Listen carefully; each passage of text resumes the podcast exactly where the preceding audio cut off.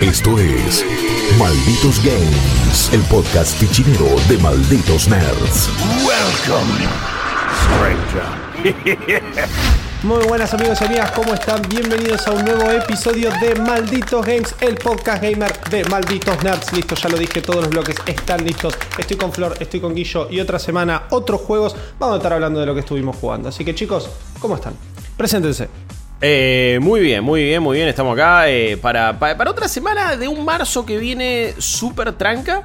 De un marzo que eh, nos tira alguna que otra joyita, alguna sorpresa. Creo que hoy vamos a hablar de, de- de- de algunas de ellas.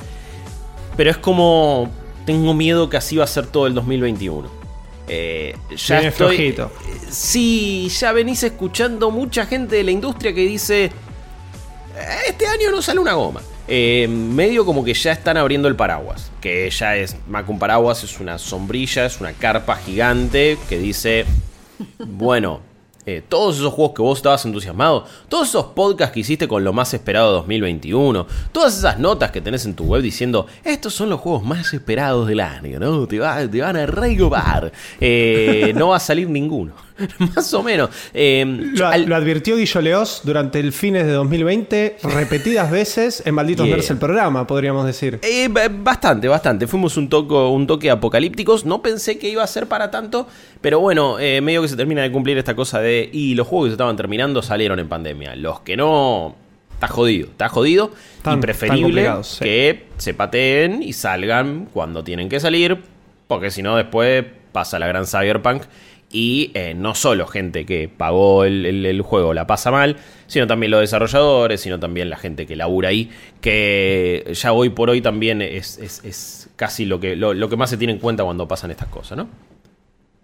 Podríamos es que, decir- mm, Me parece que abril va a ser como una especie de oasis, sí, aparecí yo. Hola, de- Che, pero A pará, ver, hubo releases. O sea, a Sí, ver, sí. De, de algunas cosas planeadas, eh, enero creo que fue, fue el que más flojito estuvo. La gente todavía estaba, los que podían jugando Cyberpunk.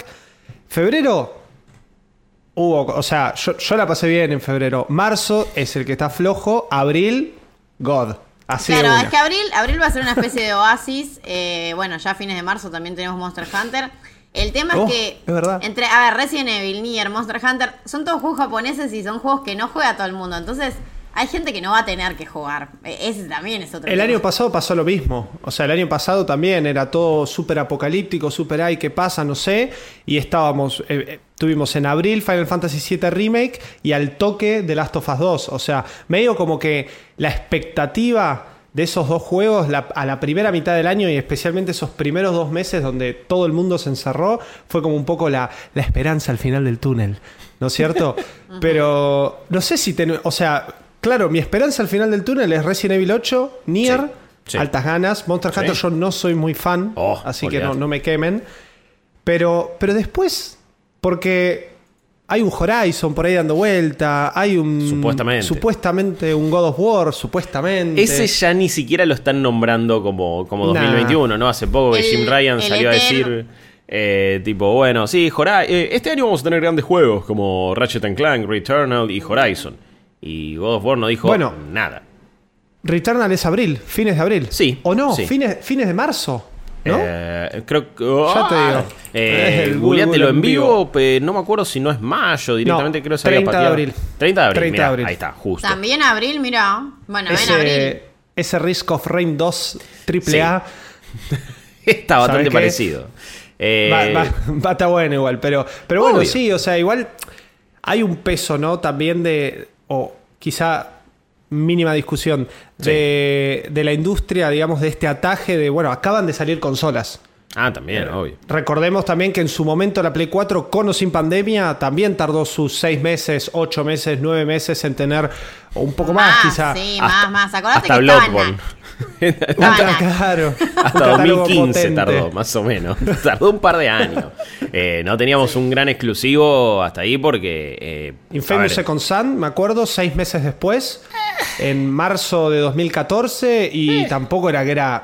oh, No, es Para- que no, para mí es no, a mí decepcionante. ese juego no me gustó de entrada. Bueno, Knack era aburridísimo. No, y ya ni, ni sé qué otra cosa había, pero era eh, todo aburridísimo. Shadowfall, eh, el, el. Resogan, ¿no? Vamos. Eh, sí, todas, todas grandes experiencias. Sí, y del lado de Xbox One, en, ese comienzo de generación, era Rise of Rome, Dead Rising 3, eh, no sé si ya había salido algún Forza o no, pero ni siquiera había salido Halo 5, que llegó, llega en 2015 también. Entonces como que ambas consolas estaban en una sequía de exclusivos. Eh, asumimos que este año esa sequía de parte de Xbox puede ser todavía mayor. Quizás a, fin de año tendremos o no Halo Infinite, que se empiezan a ver nuevas cosas y algunas imágenes y parece que cuando comparas un screenshot de, de, la demo que presentaron el año pasado con las screenshots de ahora, decís, bueno, es otro juego más o menos. Sé que empezaron a meterle un montón de laburo, un montón de laburo que tenían que meterle y que seguramente ya lo tenían planeado.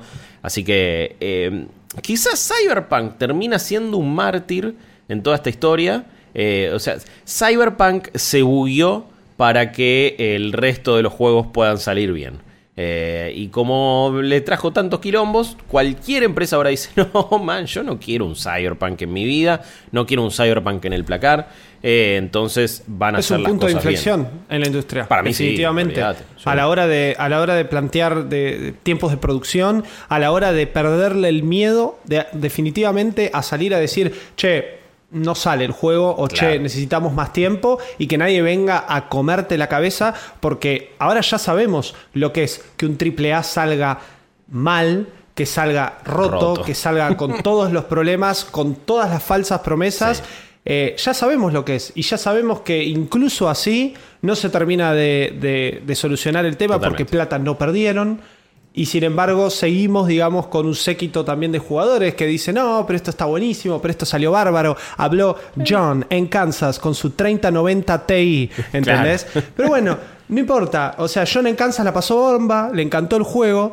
Pero me parece que sí, que es un punto de inflexión y que mucho de lo de Cyberpunk, mucho de lo que vivimos el año pasado con, algunos juegos, con algunos títulos también, fueron marcando de a poquito eh, este paso y que yo creo que en algún momento vamos a dejar de tener por lo menos de las no compañías que ya todos conocemos, este tipo de releases anuales o este tipo de, meses tan cargados. Hmm. Lo cual, para nuestro trabajo, en algún punto está muy bien, porque nos permite revisitar algunas experiencias, nos permite no tener que estar revisando tantos juegos todos los meses, todo el tiempo, pero también, por ejemplo, a, a cuestas de este podcast, es tipo, bueno, che, vamos a tener que meter un, Games retro, porque me parece que tenemos.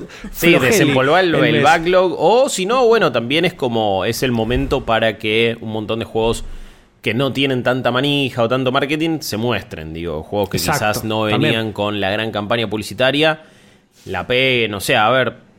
Valheim, por ejemplo, se termina convirtiendo en un éxito tremendo este año por virtudes propias pero también porque todavía mucha gente está esperando esa gran experiencia y de repente pegó un poco en servicio de streaming, ahí en gente haciendo contenido de Valheim, pero hoy por hoy sigue teniendo ventas y no es que es solamente porque es un éxito en Twitch, porque de hecho ya bajó un toque.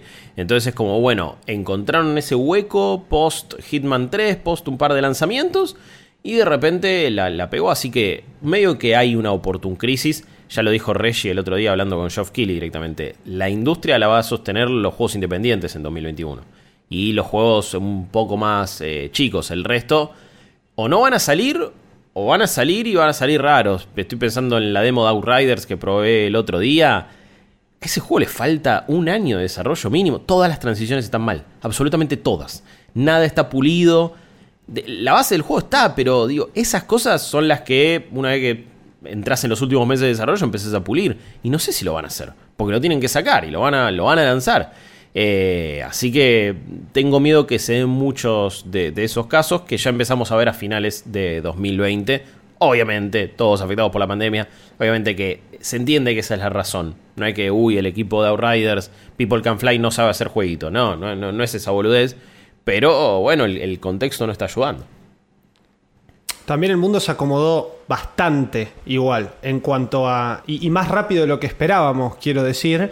Más allá de que tenemos estas oleadas, estas cerradas, que Europa de una forma, que América de otra, que nosotros así, que nosotros asá.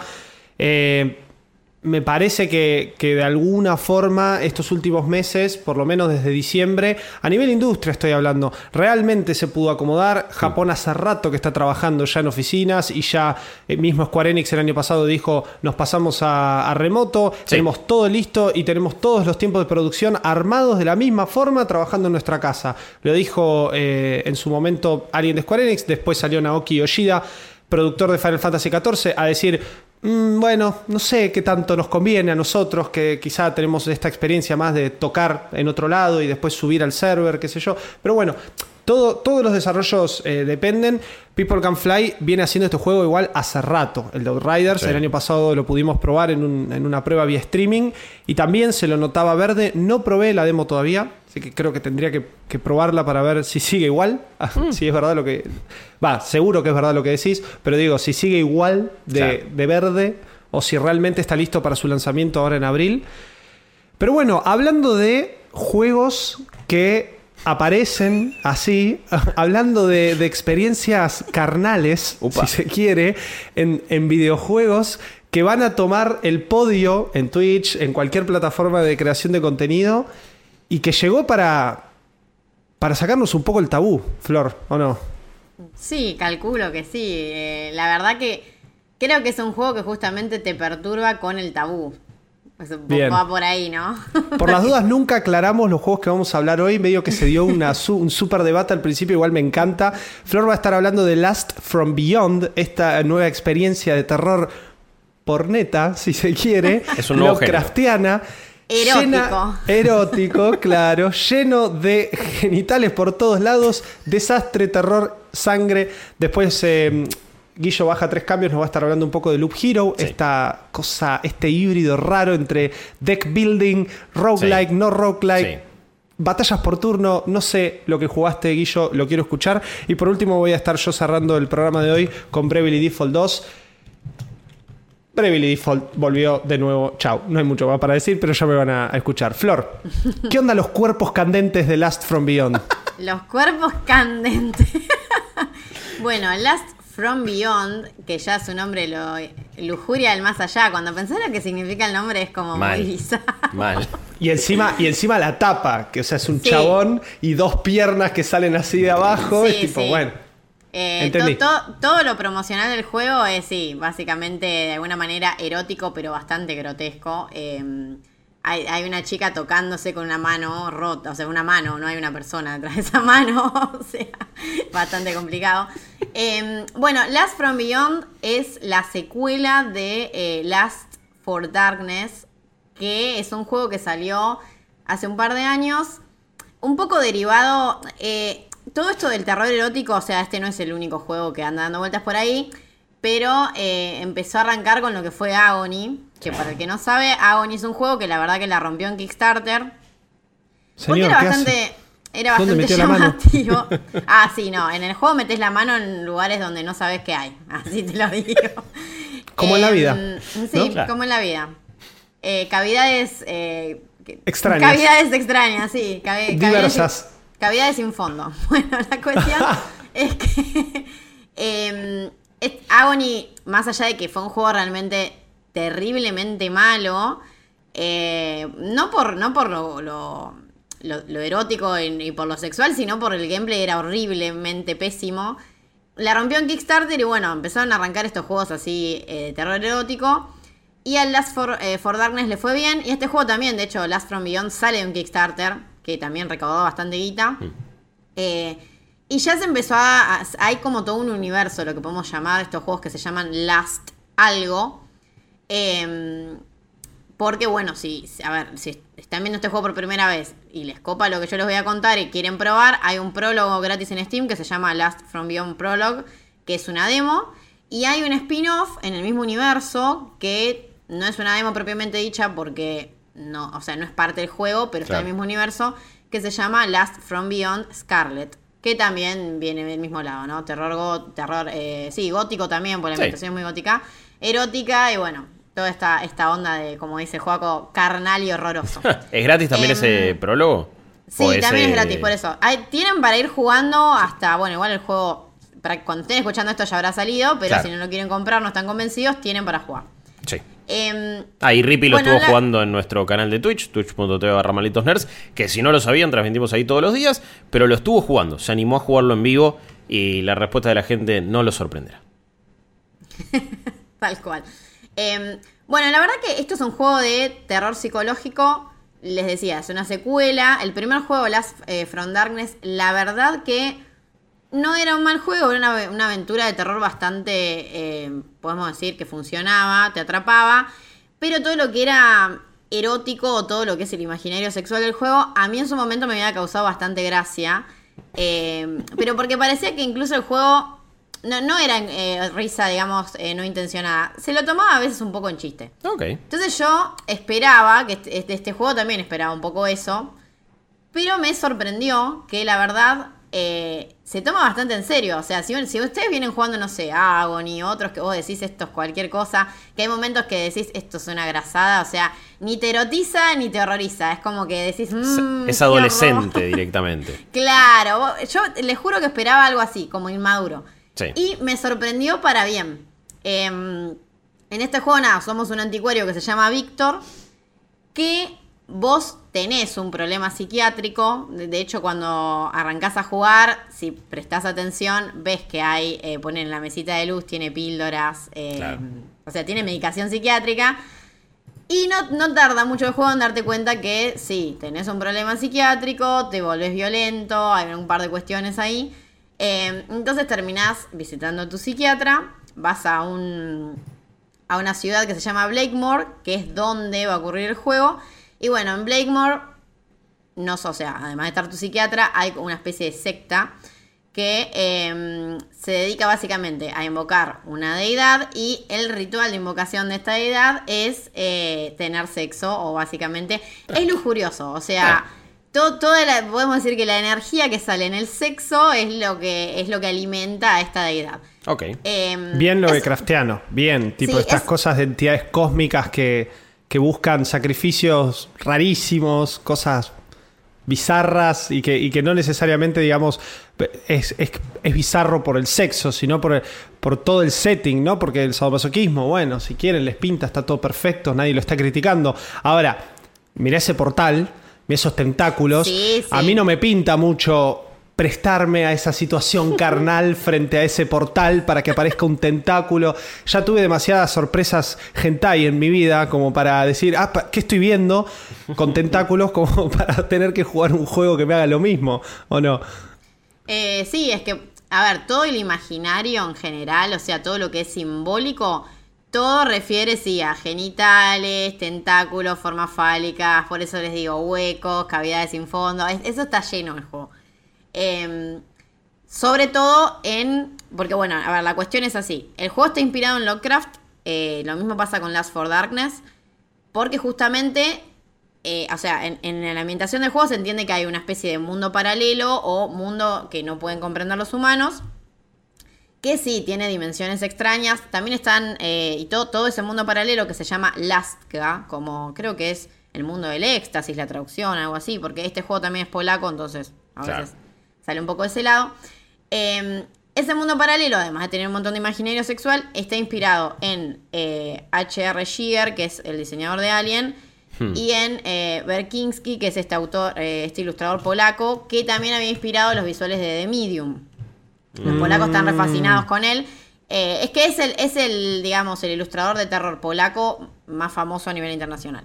Entonces vos te metes en ese mundo de pesadilla y además de tener todo lo sexual, te incomoda bastante porque la estética es medio biomecánica, o sea, parece que parece que estás como dentro de un intestino, de un cuerpo, de un estómago, y a la vez tiene como todas cosas medio futuristas a lo alien. Eh, entonces la ambientación por el lado del terror, la verdad que está bastante lograda.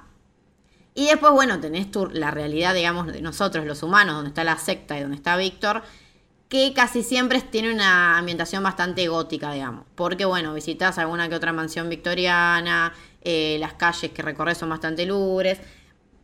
El juego, eh, particularmente, es una aventura de terror psicológico, primera persona. Cuando vos jugás la realidad eh, nuestra, casi todo es explorar y hacer puzzles que, mm, que, bueno, la mayoría son agarrar un objeto, buscar una llave. Esa parte es bastante sencilla, pero el juego te termina, digamos, te va llevando y te va atrapando porque la historia de el- del personaje principal y todo lo que te van contando de, de esta secta, de este culto, es bastante atrapante. O sea, la verdad que a mí lo que me sorprendió es eso.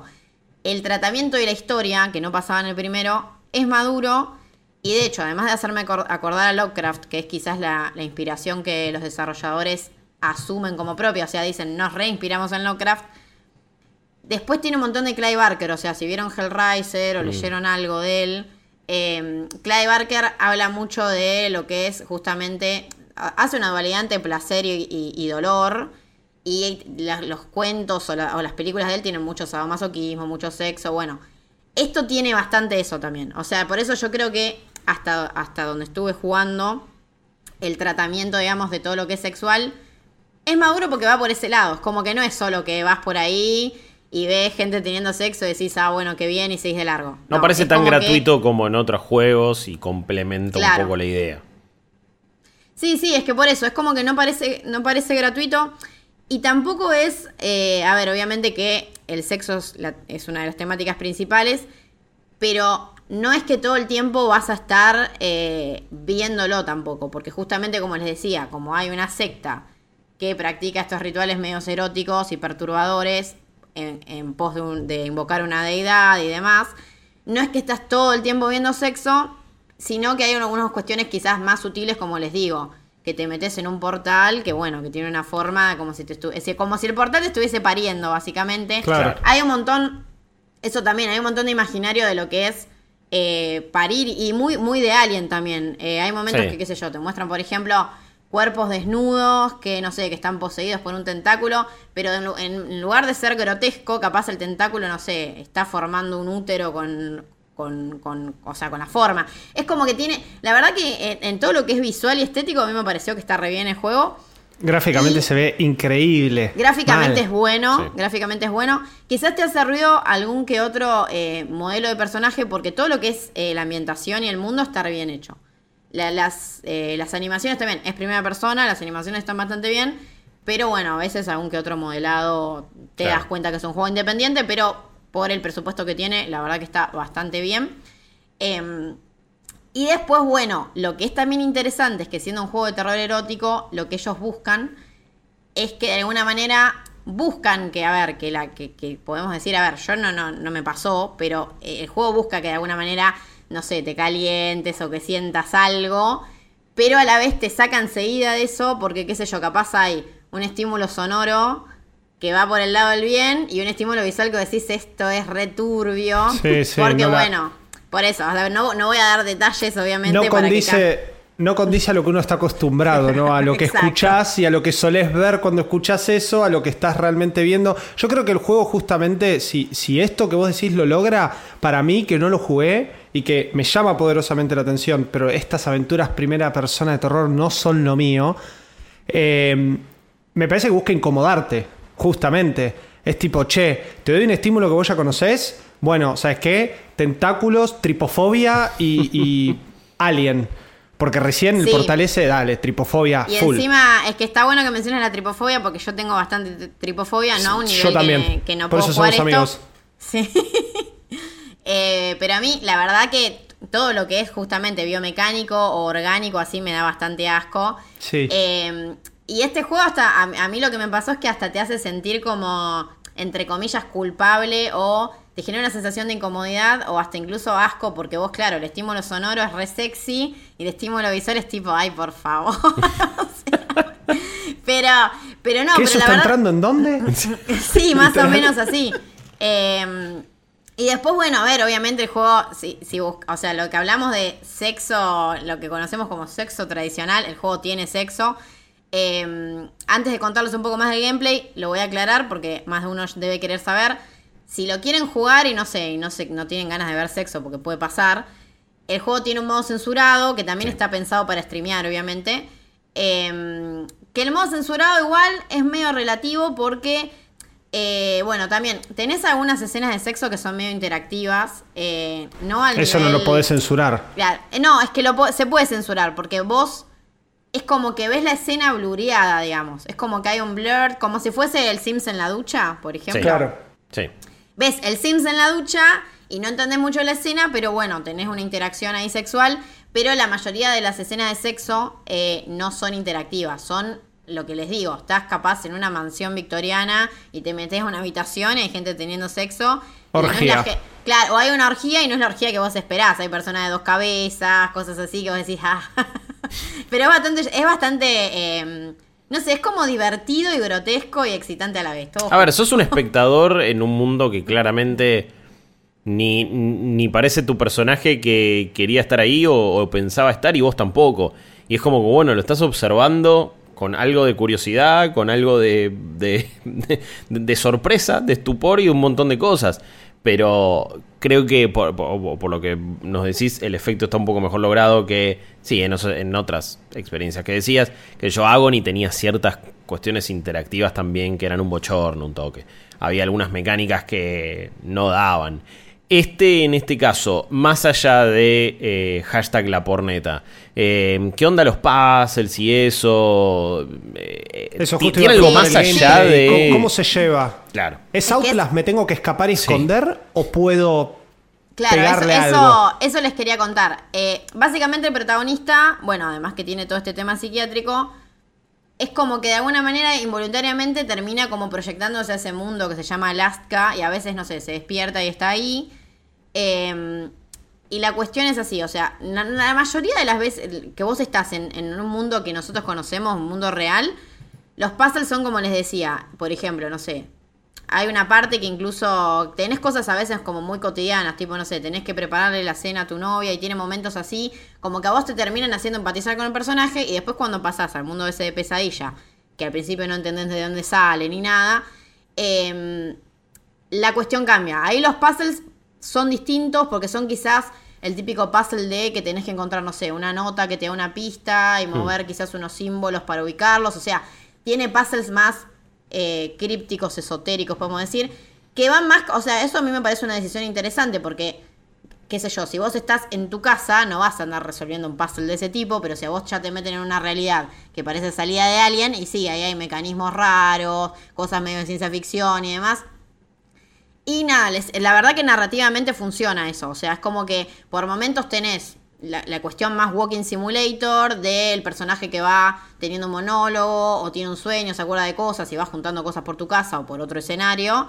Y después tenés esos momentos en, en el mundo, digamos, paralelo, que ya son más, no entiendo nada que estoy haciendo acá, e incluso los niveles son menos walking simulator porque son más eh, laberínticos.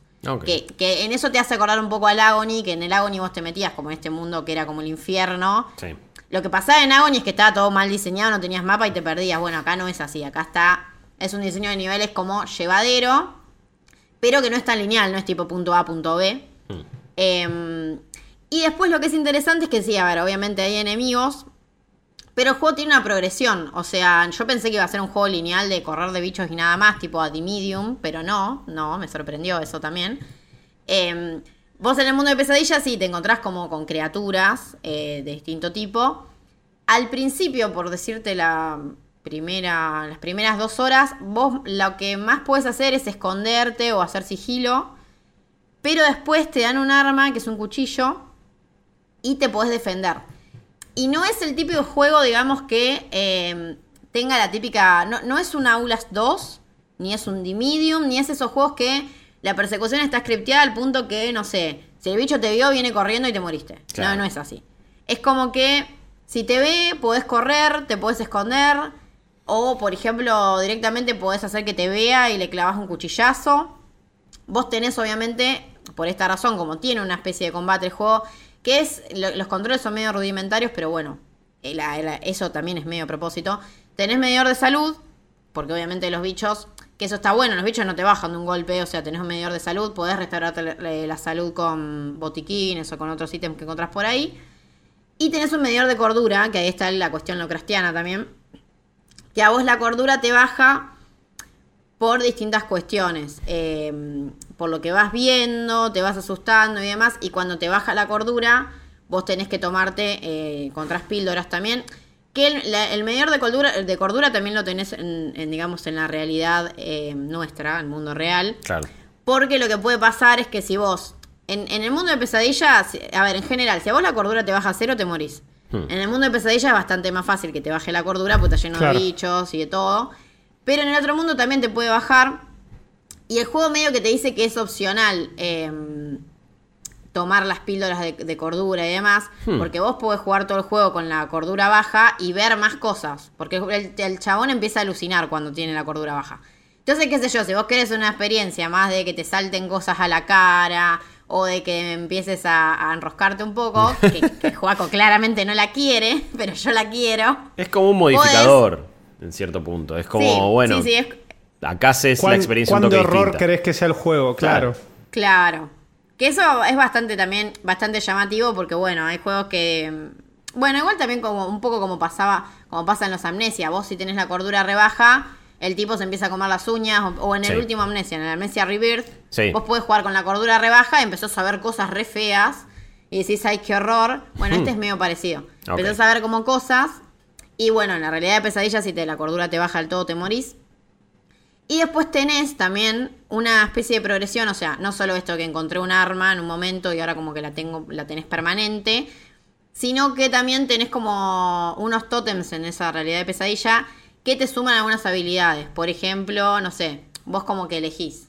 O sea, no es que tenés un árbol de habilidades que lo podés eh, desarrollar Claro, al estilo desarrollar. RPG, pero sí cuando llegás a esos tótems elegís una habilidad y capaz te dice, querés tener más velocidad al hacer stealth o querés tener, eh, querés sumar tu vida, Ah, o sea, extender tu vida máxima. Como O si fuese un extender- roguelike. Claro. Que- tipo Hades que viene y te dicen, bueno, tenés estas opciones. Elegí esta, las otras se descartan, te quedas con esta. Y Es- cada vez es distinto. Claro, es, es una cuestión así. eh, y eso también me pareció interesante porque es, es lo que les digo. La verdad que la mayoría de los juegos de terror en primera persona son puro jumpscare Sí. o puro persecución eh, scripteada o stealth aburridísimo. Sí. Quizás lo que le pasa, lo que le falta a este juego, como le falta a muchos, como no son juegos eh, de stealth y no son juegos que también eh, o sea, no están diseñados por gente que se dedica al stealth y se nota. A veces tenés momentos que capaz te morís porque no tenés indicadores muy claros si el bicho está escuchando, si el bicho está mirando, que son quizás lo que hacen que la gente cuando juega estos juegos, si te morís mucho te frustras. Pero como acá tenés la salvedad de poder correr, poder esconderte, poder pegarle un cuchillazo, o sea, poder hacer otras cosas, eh, tenés más salidas que en el juego de terror promedio de la actualidad, ¿no? Porque la mayoría son, eh, nada, sos un tipo indefenso, inútil, que lo único que hace es correr para donde el juego te dice, y si corres un poco para el costado, te vieron y chau. Eh, por eso yo, la verdad que eso me sorprendió bastante. Eh, me parece que buscaron hacer otra, otra cosa que, que es un poco también lo que buscó Agony, porque Agony te daba bastante, el, digamos, agencia o poder de decisión de que podías también pegarle a los bichos y demás. Lo que pasaba con Agony es que, eh, nada, estaba roto, los controles eran insoportables, o sea, era un juego malo. Este es un juego en el que a mí, me, la verdad, me parece bastante competente, es interesante. Eh, Seis horas y media dice que dura.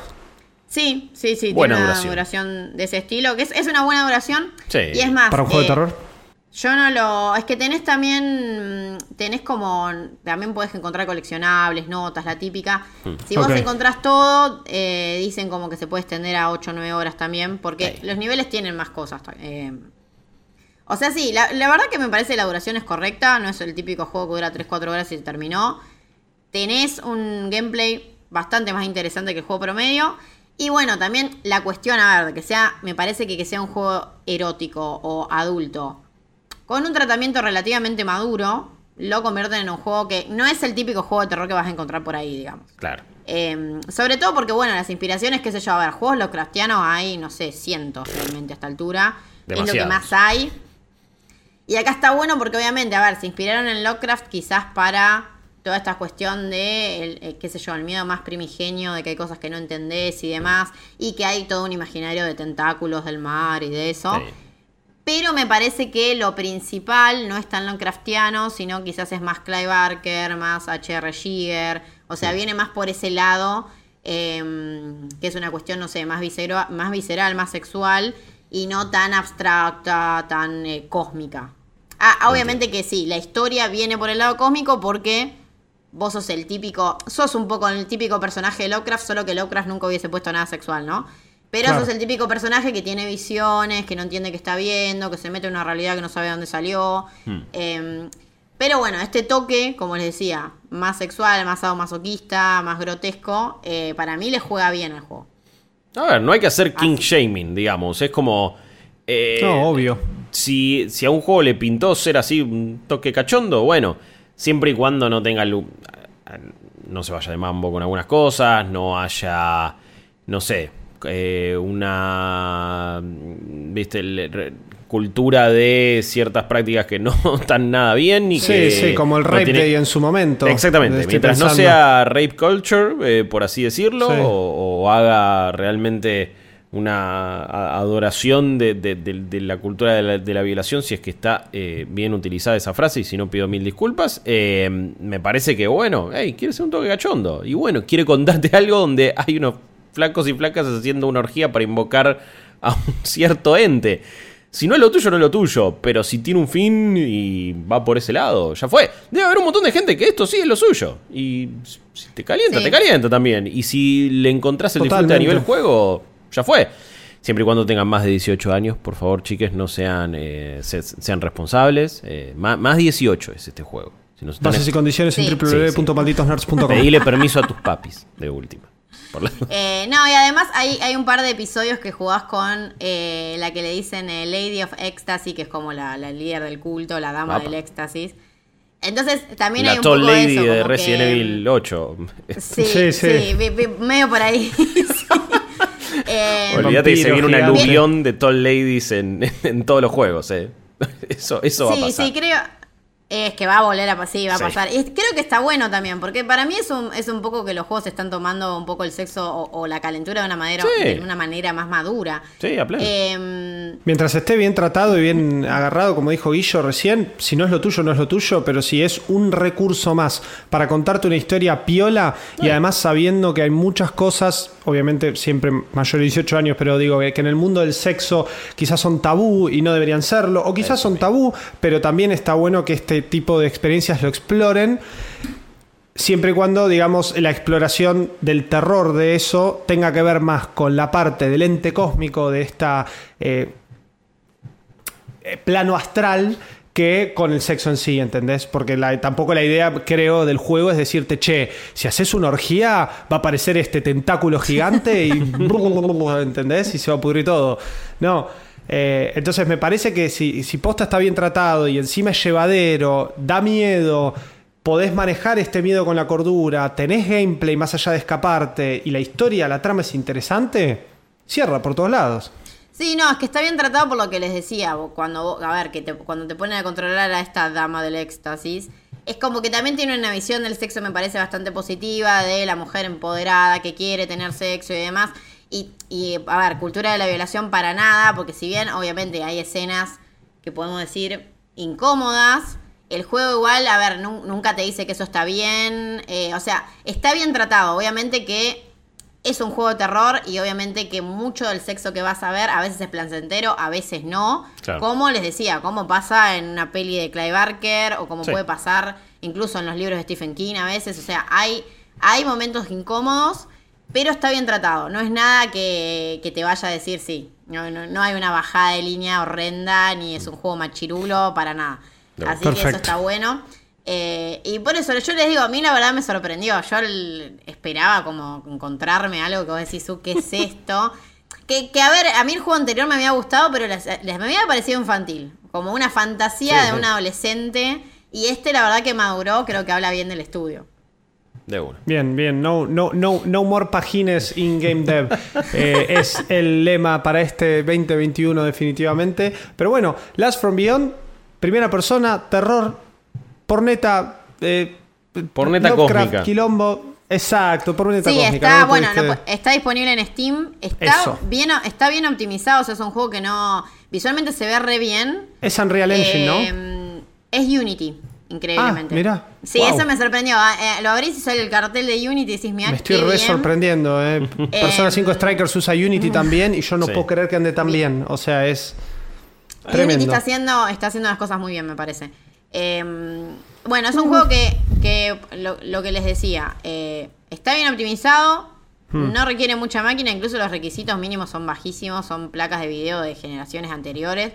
Eh, y se ve lindo. Tiene una, Los una gráficos fotorrealistas ayudan muchísimo. Sí. En este Sí, tipo sí, de sí. juegos es una textura un poquito más detallada, un par de luces y tenés un pasillo que se ve de fruta madre. Olvídate. Tal cual, Eh, tal cual. Y está 220, ¿no? 200 pesos en Steam. Acá lo tengo. Ah, mira. Sí. No, no está, No. no, tiene Ah, precio. ok, No, todavía no. ¿Dónde lo vi? Ah, no, no, es el juego anterior. Ahí está. Sí, No, es que el, precio va a rondar eh, más o menos eh, ese precio, porque estos juegos están más o menos entre 180 y 200, sin contar el impuesto que te agregan, pero que menos de 300 pesos en general quedan todos. Exacto, disponible el 11 de marzo, así que eh, bueno, esto obviamente lo estamos viendo un día antes porque lo estamos grabando antes, pudimos disfrutarlo un poquito antes, pero bueno, acá Flor Orsetti con Last From Beyond, eh, el juego que no me esperaba estar hablando esta mañana definitivamente y que seguramente Rippy no se esperaba estar streameando. Pero bueno, vamos, ¿no? Vamos, muchas gracias Flor, posta, eh, interesantísimo. Espero que se, que vamos- se animen a jugar. Bueno, vos Juan conocés. no, yo vení cuando quieras, me lo mostrás, jugamos, todo lo que quieras, unas birritas, lo que sea, pero no, solo ni en pedo. Em, Malditos Games. y ahora nos vamos a algo más ameno, Oh. más lindo, Eh. más, más pixel art, Sí. más, más loop. Contanos. Más loop, Loop eh, Hero. como si estuviéramos en, en- en un loop, ¿no? Y del, del cual nunca podemos salir. Esto es Loop Hero y el héroe del loop también podría haber sido una canción medio de, eh, de, de, de- de no sé, de dance, bailantera, eh, de los de los años 90, diría yo. Eh, Con estilo persona. Digo, Sí, puede ser, puede ser, pero eh, el héroe del loop, en este caso, eh, Loop Hero, es uno de los juegos más particulares de este año. Es también uno de los, por ahora, mejores juegos que han salido en 2021, me animo a decir. O por lo menos uno de los que más me atrapó y... Rippy me, enseñó a no decir que un juego es adictivo porque tiene ciertas connotaciones que, tampoco están buenas y, no hay que hacer justamente un- un- una, eh, no sé, va- va- van a gloriar el concepto de que algo sea adictivo porque hay- claramente eso puede tener un cierto, un cierto perju- perjuicio, un efecto negativo y también está relacionado con un montón de cosas que le hacen mal a muchísimas personas. Pero sí es un juego que no podés largar porque tiene este concepto y esta idea de un loop más, un poquito más, una más, una y, y siempre estás queriendo volar muy cerca del sol o tratando de tener un run más para, para poder tener más recursos y para seguir avanzando. Es difícil de explicar Loop Hero y quizás si lo ven, de hecho lo estuvimos jugando en twitch.tv barra malditos nerds, les va a quedar un toque más claro porque la cuestión es esta. Somos. Un aventurero, un héroe, justamente, que está en un mundo que un ente decidió borrar prácticamente por completo, eliminar absolutamente todo menos a vos. Y casi que depende de vos empezar a recordar ese mundo. Y a medida que vos vas interactuando con ciertas cosas, ese mundo va recuperando la memoria, vuelven a aparecer ciertos personajes, ciertas criaturas, ciertas locaciones. Todo esto para explicar el lore, la, historia que tiene que ver con Loop Hero, porque hay mucha historia detrás, hay una muy buena narrativa, hay diálogos muy interesantes. Como Hades el año pasado vino, o, desde 2018 que salió en Early Access, vino a decir, hey, te puedo contar una historia con personajes súper eh, bien desarrollados y con buenos diálogos y con eh, intercambios muy ricos. Bueno, Loop Hero intenta hacer lo mismo. Decir que es un roguelike igual es, em, me parece que puede, creo que tiene conceptos, pero siento que se van a imaginar otra cosa. Más bien es lo que se dice como run-based o basado en, en intentos, en, en- en- un cierto ciclo que vos vas cumpliendo justamente.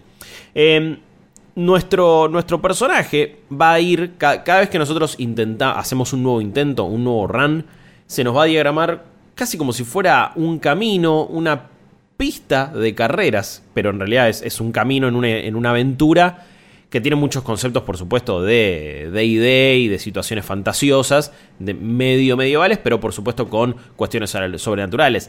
Pero vas a encontrar un montón de criaturas eh, y lugares muy característicos de RPGs, de Dungeons and Dragons. Vas a tener eh, goblins, vas a tener eh, arañas, cofres que de repente son mimics, vampiros, arpías, golems. Tiene todo ese imaginario. En este camino, nuestro personaje automáticamente, si nosotros no frenamos la acción, va a empezar a transitar ese camino y se va a encontrar con enemigos que aparecen en cada una de las celdas. Eh, al principio son solamente slimes, entonces es como bueno, son enemigos muy sencillos.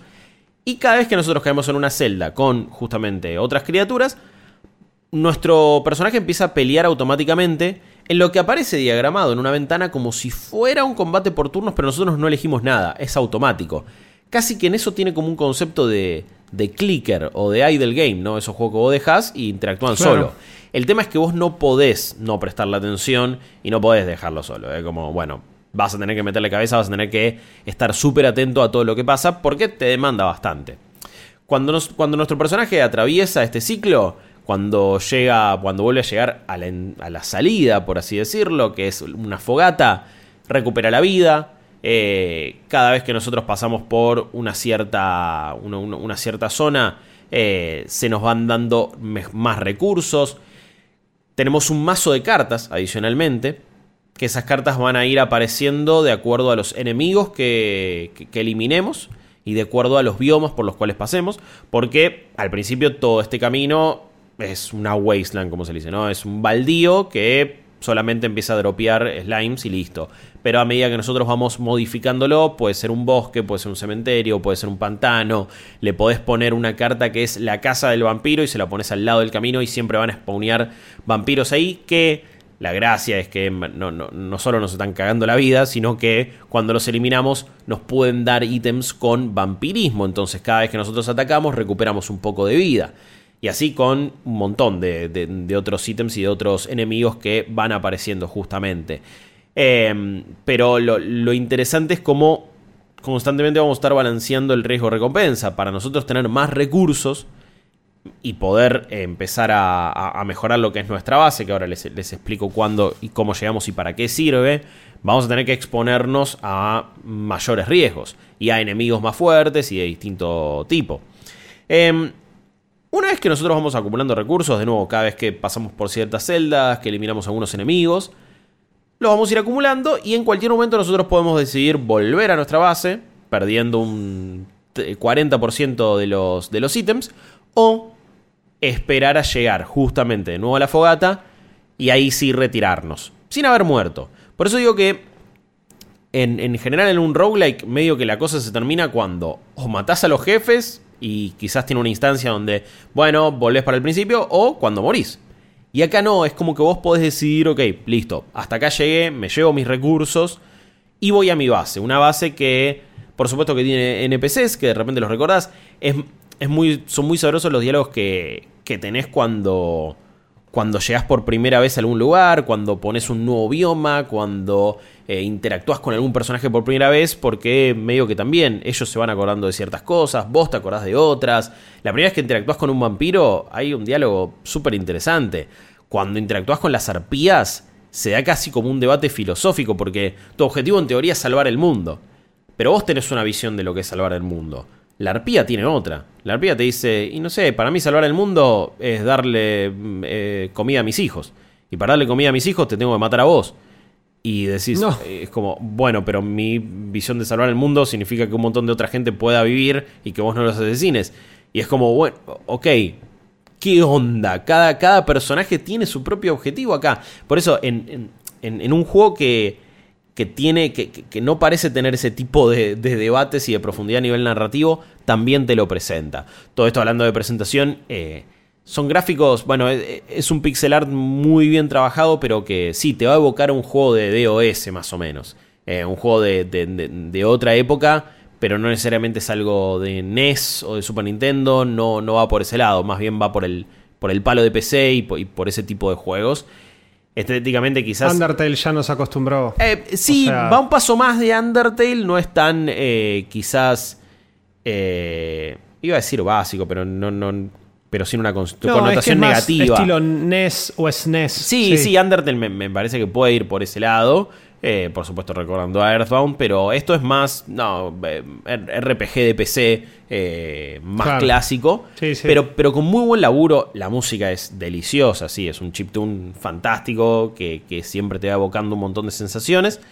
Pero cuando nosotros vol- volvemos a a nuestra base con estos recursos, vamos a ir ampliándola. Entonces, de repente, podés tener la herrería, granja, podés hasta eh, fabricar un, cierto edificio que te permite tener hasta otra clase. Hay tres clases: tenés el guerrero, el rogue y el mago. Por ahora desbloqueé dos. Eh, quien lo estuvo jugando un montón es Rodri Campagne, que eh, por- por un temas, por temas de gente y de horarios no ha podido estar en este podcast, pero es quien realmente la rompió jugándolo.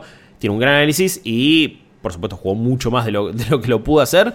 Así que destrabó todas las clases, hizo, hizo, hizo todo lo que hay que hacer. Y de hecho mientras lo fui transmitiendo yo en Twitch, me iba explicando una bocha de cosas. Y ahí recién terminé de entender un poco el juego. Porque, como yo lo estoy contando, algunas cosas pueden parecer simples. Pero la verdadera gracia de Loop Hero está que tiene un, juega con el, con el secreto y con el descubrimiento de una manera bastante interesante, pero que a veces puede ser frustrante y que está bastante escondida. Por supuesto, porque son secretos. Pero siento que el juego tampoco, no sé, dijo, bueno, un secreto te lo voy a mostrar para que vos te des cuenta que esto se puede hacer de tal y tal manera. Eh, ¿A qué me refiero? Por ejemplo, yo no tenía idea que si pongo nueve rocas o piedras o cartas de montaña juntas, porque vos en esta celda vas acomodando tus cartas como vos quieras, muchas pueden tener que ver con eh, tipos de idiomas para este camino y que te aparezcan enemigos. Otras pueden tener que ver con recursos. Tenés eh, montaña, tenés roca, tenés como planicie. Y yo no tenía idea que si pongo nueve montañas en un bloque, armando un cuadrado, se convierte. vio, sí, se vio. justo. Se, se convierte en, un- en una montaña y en un pico. Eso me da muchos más recursos. Y eso permite que lleguen las arpías. Y es como. Ok, ¿cómo me iba a dar cuenta solo? Quizás es algo muy básico de este tipo de juegos y que yo soy un imbécil que no entendió. Pero en cuanto me No, lo no, dijeron, dije, ah, claro, man. Y así, de repente te das cuenta que la gracia de, eh, de Loop Hero es empezar a experimentar también con un montón de cosas. Creo que al juego le falta un momento de tutorial un toque más explícito, decirte, che, si vos combinás estas cosas van a pasar eh, ciertas locuras. Por ejemplo, tenés una carta de tesorería.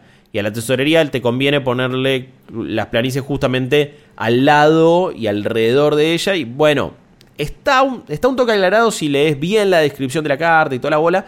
Pero quizás no te das cuenta que exactamente tenías que hacer una cierta cosa y rodearla de, eh, hacer también un cuadrado alrededor y que de repente te den más recursos. Pero de esa manera ya empezás a entender y ya empezás a experimentar. Ok, una carta de campo de batalla que una vez eh, por ciclo te exponea un cofre.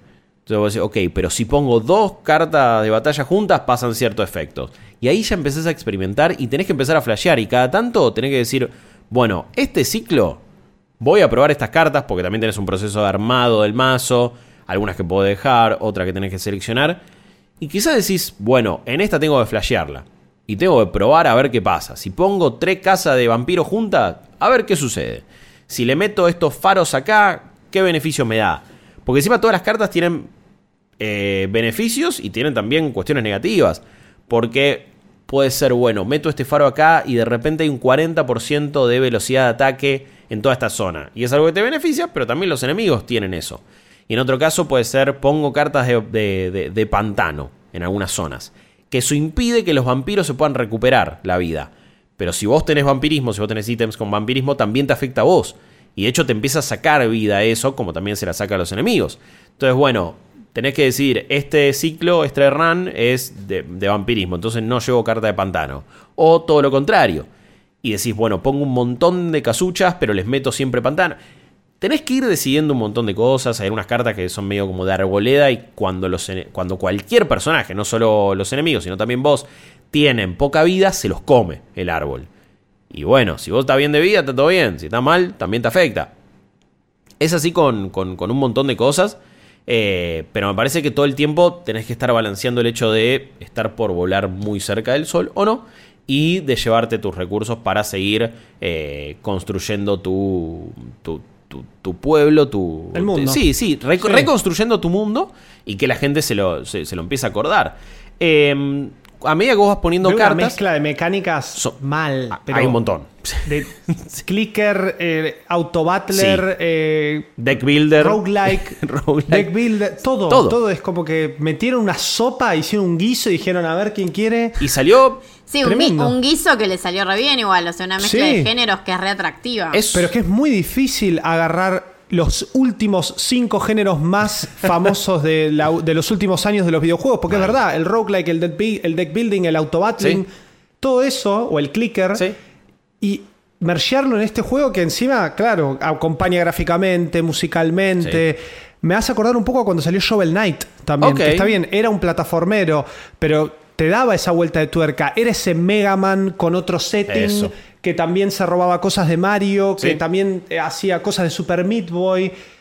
eh, Está bueno cuando salen estas propuestas. Eh, realmente son se valoran un montón. Está buenísimo cuando pasa eso y, y me parece que eh, lo, lo describiste muy bien porque es, es el locro del 25 de mayo, eh, o sea, metiste una bocha de cosas, Claro. pero mientras más se estuvo ahí cocinándose y mientras más choricito colorado le metiste y un montón de Oh, cosas ricas y alguien God. dijo, che, le pongo un toque de picante, dale que va, Eh, Sí, sí. y está riquísimo. Entonces eso es esto, es un guiso que tiene un montón de cosas y está genial. Eh, es un guiso que no vas a poder dejar de comer también, porque es muy difícil largarlo. Ayer me quedé hasta, hasta las 2 de la mañana, más o menos, más- allá de que tenía que meterle un toque más para el podcast. Pero también porque no lo podía largar y porque de repente desbloqueé la, la nueva clase, el Rogue, el pícaro. Y dije, uy, a ver cómo es esto. Y te cambia la jugabilidad bastante. La primera clase, que es el, el Warrior, el guerrero, es bastante normal, como Straightforward. un hacha, es como, bueno, tenés para equipar eh, una armadura, escudo, anillo y espada. Listo, y tenés también pociones. Entonces, a medida que vos te, te- te van dropeando ítems, vos vas y te los equipas y listo. Pero después el Rogue no tiene eh, armadura, pero sí tiene botas, no tiene escudo, pero tiene dos armas. Y de repente, a medida que vos vas eliminando enemigos, se van acumulando unos contadores en, un, en, en- en una bolsita, en un inventario que vos tenés. Y cada vez que pasás por la fogata, canjeás todos esos contadores por ítems. Porque vos también lo que tenés es un inventario, tenés dos slots que se van llenando. Eh, no los podés desarmar, pero sí podés cambiar tu equipamiento. Y una vez que lo cambiaste, pum, desapareció el otro que tenías. Y cuando ponele, obtenés un nuevo ítem, se desplaza a la última celda y se convierte en recursos. Así que también hay un meta y que puede- algo que podés jugar de. Bueno, ok, me sirve acumular un montón de ítems porque después los cambio por recursos, porque la idea siempre es esa. Eh, pero el rogue es como totalmente distinto y cuando llegas a la fogata de repente te aparecen un montón de ítems nuevos y decís, ah, esto es fantástico. Y quizás es un run donde no necesitas tanto los cofres. Entonces tenés que empezar a, pensar bien el meta y cómo armar tu, tu- mazo y cómo, cómo decir, bueno, qué cartas voy a llevar y qué tipo de jugabilidad voy a, mm, voy a buscar y voy a. O, qué tipo de estadísticas y de mejoras. El rogue necesita mucha evasión. Pero. O- poder de esquive, evasion. No sé si. eh, eh, evasión suena a evasión de impuestos. Pero No, igual más o menos está bien. Pero- pero está bien, Eh, está bien. entonces, no, no, no, no está escapando de la FIP. El Rogue, no se preocupen, no se fandorra tampoco, ningún quilombo de eso. Eh, pero, pero sí necesitas un- mucho esquive porque podés- va, jugás más a pegar crítico y a tener bonus de ese lado. El guerrero es como, bueno, punto de vida, regeneración por segundo, vampirismo y más daño. Eh, a medida que vos vas poniendo cartas, el tema es que se va llenando una barra que cuando vos ya pusiste un montón de cartas, Cayó el boss, cayó el jefe y se pudrió absolutamente todo. Todavía no le pude ganar al primer jefe. Una vez que ganas el primer jefe, pasas al segundo acto. Eh, probablemente es porque no me da la cabeza y no lo estoy jugando bien, pero me está costando bastante ganarle al primer jefe. Incluso cuando pensé, no, papá, ahora mirá, tengo 50% de vampirismo. Ya fue, eh, somos nosotros. Venía re tranqui. Llego al jefe. Somos nosotros. Sí, no, no le bajó un cuarto de vida. Me hizo bosta, pero me. me- me- hizo- te hizo bosta. Sí, me, me sentí bastante mal. Me hizo. re- realmente me bajó la autoestima una bocha. Pero bueno, también puedo jugar a bueno, no peleo contra el jefe, junto recursos, junto recursos, junto recursos, y una vez que cae el jefe me voy al campamento y a la goma. Y ahí, bueno, de repente desarrollo las granjas, eh, más, más pociones, tengo más, eh, otras mejoras. Entonces yo, cada uno lo puede ir decidiendo de esa manera. Es un juego con muchísimas mecánicas, es un juego súper interesante, es un juego que realmente me, me sorprendió por todos lados. Si nada de lo que te acabo de contar te interesó y si no te interesan los RPGs, ni juegos que tengan este tipo de loop, ni, ni, ni, juegos tipo roguelike de, bueno, siempre voy a estar haciendo un mismo loop y un mismo intento, pero con ciertas variaciones. Si no te interesa tampoco armar un mazo de cartas en base a qué ítems te conviene tener o qué tipo de, de biomas acaparar, eh, es difícil que te pueda recomendar Loop Hero. Ahora, ¿te copó alguna de estas cosas? Trata de darle una chance, sale 300 y pico de pesos con los impuestos, ahora por un descuento, si no me parece que va a estar como 400 pesos en total con impuestos, en Steam es súper barato. Pero siento que una de las tantas cosas que hace te puede enganchar y medio que no lo vas a poder largar. Eh, tiene una muy buena narrativa, muy buenos diálogos, muy buen armado del mundo. Eh, y perder tampoco significa eh, la muerte justamente. Y, y, no es un garrón, me parece que siempre estás progresando. Creo que el, progreso en la aldea es un, es un toque lento a veces y vas a sentir que no estás llegando a ningún lugar. Y de nuevo, matar a este jefe por lo menos a mí me está costando bastante y lo habré jugado unas 7 horitas más o menos, no es poco. Hay gente que le metió 90 horas, eh, eso siempre puede pasar porque el tiempo... 0800 Rodri. Sí, y el tiempo puede pasar muy rápido en este juego y no te diste cuenta y jugaste horas y horas porque siempre es un intento más, siempre es un loop más. Eh, así que ¿Y es frustrante el lupeo? Em, o personalmente, ¿no? Más allá de que ya que, medio quedó claro con todo lo que explicaste, pero digo, vos, Guillo, eh, en el momento en el que perdiste contra este boss y decías, estoy repicante, ah. cuando reseteaste, volviste a jugar. No. Que sentiste que estabas re atrás, dijiste, uh, la que, la que se me viene con todo lo que armé. No, no. Estilo survival o. No, a ver, eh, como siempre arrancás en un loop distinto y la aldea es permanente, incluso cuando perdí con el jefe me llevé el 30% de los recursos que ya tenía. Entonces tampoco que perdí todo. El tema es que sí me di cuenta de, bueno, todavía no le puedo ganar, voy a juntar recursos y me los llevo todos, me llevo el 100%, si es que sobrevivo, pero bueno, y si no me llevaré un 60, qué sé yo. Pero... Perfecto. No, a ver, no es frustrante mientras lo estás jugando. Creo que si en algún momento te pones a pensar, bueno, ¿cuántas horas ya le metí? ¿Cuánto progreso real tengo? Quizás decís, ok, no sé si conseguí tanto si es que no lo estás jugando bárbaro. Sí te puede resultar frustrante si no te diste cuenta de un montón de las mecánicas que tiene. Que muchas las explica y otras deja justamente a que las descubras por tu cuenta. Yo no sé si no hay una cosa medio eh, a propósito y pensada de una cierta manera de bueno, habla con amigos y con amigas que lo estén jugando. Entra en la conversación, que alguien... A mí me, gustó la experiencia de estar jugándolo y que la gente en el chat también eh, lo estaba viendo Maca y, y, lo jugó una bocha y me tiraba un montón de data recopada. A mí me gusta, a mí, a mí, no me molesta que me ayuden. Quizás hay personas muy orgullosas que es, no, no, no, yo tengo que verlo absolutamente todo y descubrirlo por mi cuenta. Sí, ¿viste? los sibaritas del Souls que no, a mí no me cuentes nada, no me spoilees ni un movimiento del boss. Y bueno, qué sé yo. Si, si estoy un toque atacado me fijo algo y después tengo que ejecutarlo y después tengo que jugar. Pero acá en Loop Hero está bueno que te digan, che, si armaste un cuadrado de montaña, pum, tenés este beneficio. Si pones todo biomas así y así, pasa esto. Eh, está bueno, pero me parece que ya con que te digan uno te diste cuenta de todos los otros. Entonces, con, el dato que yo ya te tiré de armás esto así y pasa tal cosa, ya sabes que de acuerdo a cómo vos acomodes eh, las eh, cartas en las celdas, va a haber ciertos cambios en el mapa y ciertos cambios en, el nivel y en tu experiencia. Con tener ese dato, experimentaba un montón y, siempre vas a descubrir algo nuevo. Me parece que es una muy buena sensación el hecho de, uy, hay nuevo diálogo, ¿qué pasó acá? eh, que es lo mismo que pasaba en, en Hades cuando de repente había una, medio una cinemática o cambiaba de capítulo. Y ¡epa! ¿Qué sucedió acá? La historia está avanzando. Esto es un toque lo mismo. Eh, lo voy a seguir jugando. Me parece que es uno de esos juegos a los que voy a volver constantemente. Porque también es medio. Me a escuchar un podcast. Pum, hago un par de runs. Estoy una horita y listo. O quizás hiciste un solo ciclo y ya progresaste un toque.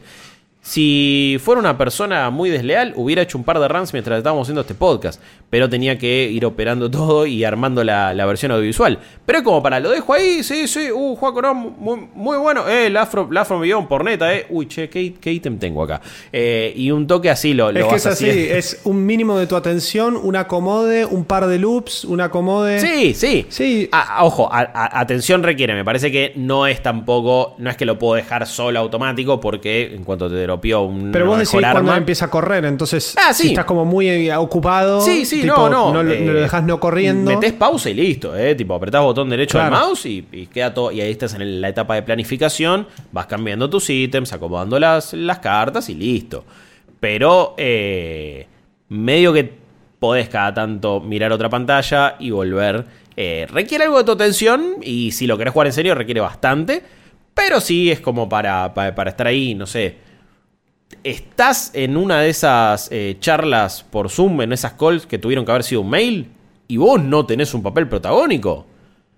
Eh, Loop Hero es fatal. Estás en una clase medio aburrido, está terminando, Y decís esto lo leo después en los Y sí, apuntes, y bueno. o le pido los apuntes a tal y abrite un loop Eh, hero. es un juego está. ideal para eso. Ideal que por ahora solamente está en PC. El porteo a Switch es inminente. Me parece Seguro. que el, el porteo a celulares ni hablar. Creo que más que a un joystick se acomoda a una pantalla táctil también, me parece. ¿Qué iba a Eh, decir? ¿Switch, joystick o touch? Porque con el joystick podrías, perdés la velocidad nomás de estar enganchando los tiles Sí. rápido, pero Me parece que puede ser un toque japa con, un, con algo que no sea un mouse o una pantalla táctil. Pero que lo puedes hacer, lo puedes hacer porque Mm. Ok. total frenas las acciones y listo.